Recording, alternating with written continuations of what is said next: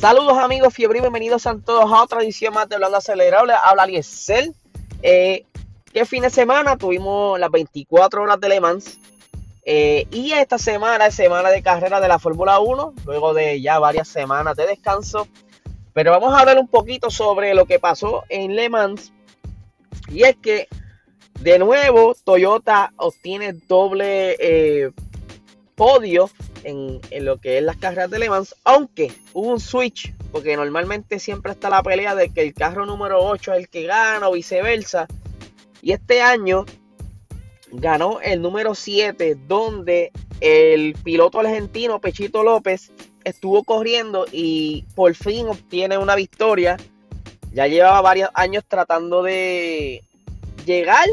Este, estuvo estuvo liderando en otras ocasiones, pero siempre le pasaba algo, se les dañaba el carro, algún, algún problema con algún sensor, pero por fin se le dio y también este, estuvo Kobayashi, que fue quien este, hizo la última hora y de verdad que fue súper emotivo ese final.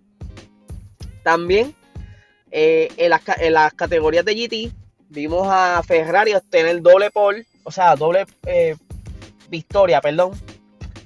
Y estuvimos viendo a Robert Kubica casi por ganar en su categoría, pero lamentablemente en eso, hecho, faltando creo que eran dos vueltas, eh, tuvo una falla del motor y tuvo que detener el carro, así que qué pena por él, pero lo hubiera ayudado un montón esa victoria, pero ya se sabe que el potencial está ahí, pues, a pesar de su de sus accidentes tiene la velocidad aún. También el equipo de Tatiana Calderón estuvo haciendo también buenos, buenos números, pero también tuvieron unos pequeños problemas y tuvieron que retirar el carro que, donde ellos estaban corriendo bajo el nombre de Richard Miles. Así que bastante interesante. Varios accidentes, arrancaron bajo lluvia.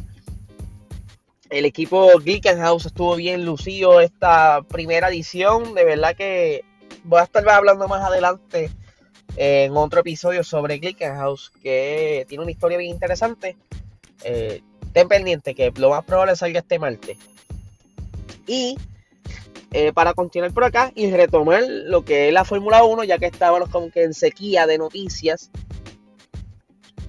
Por fin ya tenemos quizá un candidato para lo que estará reemplazando el Gran Premio de Suzuka y es que están considerando el circuito de Qatar.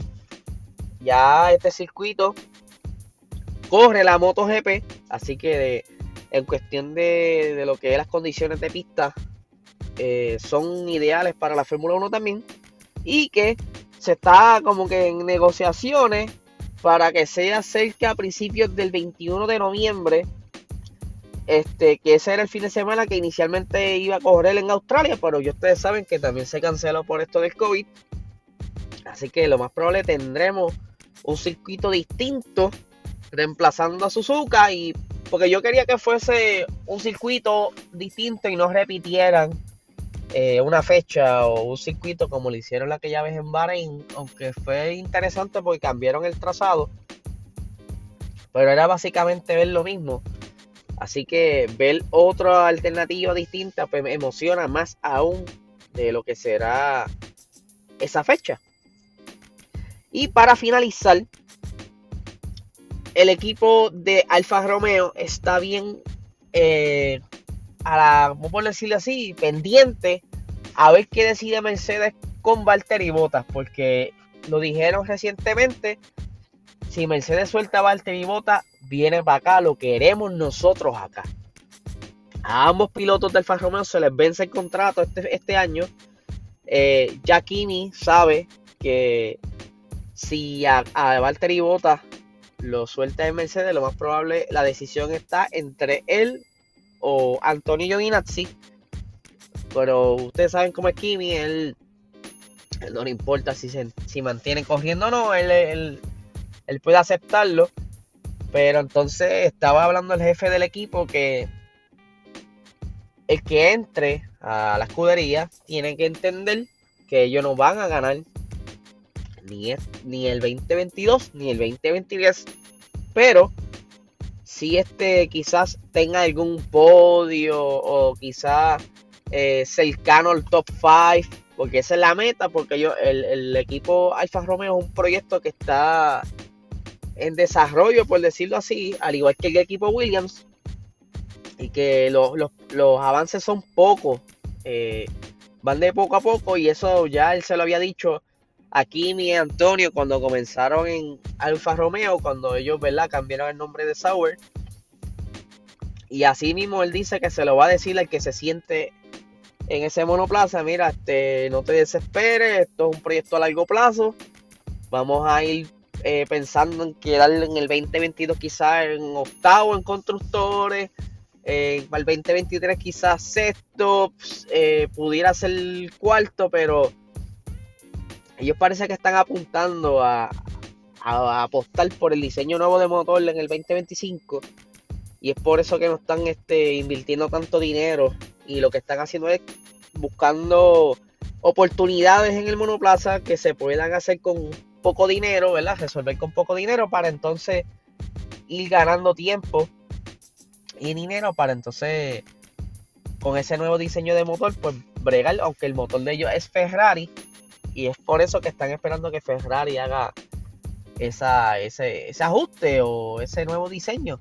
Aunque todavía está en el aire porque todavía no han, decidido qué van a hacer para ese año. Todavía no se sabe. Todavía está en discusión sobre la mesa. Eh, incluso ya lo hemos hablado en otros episodios. Que puede ser que entren quizás otros motoristas. O quizás hasta otros equipos. Pues por eso que ellos están como que al pendiente qué va a pasar con ese, esa normativa de, de motores para el 2025. Yo de verdad me gustaría ver a Valtteri en cualquier equipo que no sea Mercedes, porque ya se sabe que Mercedes, mientras esté ahí, no lo van a dejar ganar. Será siempre la sombra de, Hamilton, así que lo hemos dicho en otras ocasiones. Es tiempo de que ya Valtteri se mueva.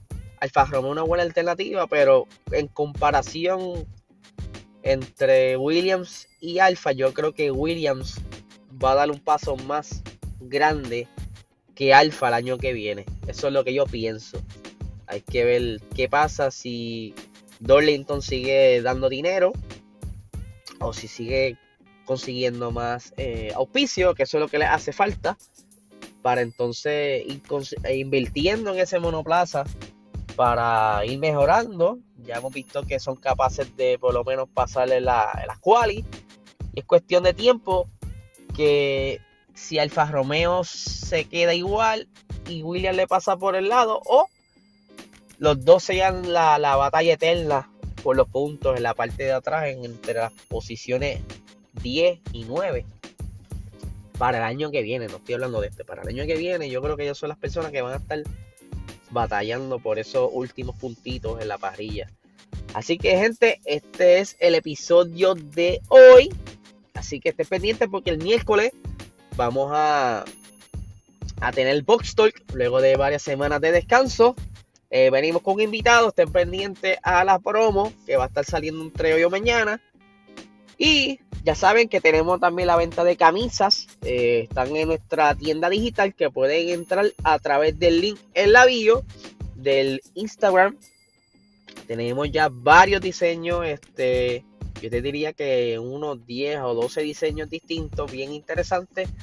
Y que estaremos este fin de semana en el evento de Aguadilla, que es de como si fuese la media milla Ahora mismo no tengo el nombre del evento, fallé ahí, pero nada, les estaré diciendo durante la semana. Así que vamos a darle la vuelta por allá, vamos a estar cubriendo el evento. Así que muchísimas gracias por el apoyo como siempre y que tengan una excelente semana.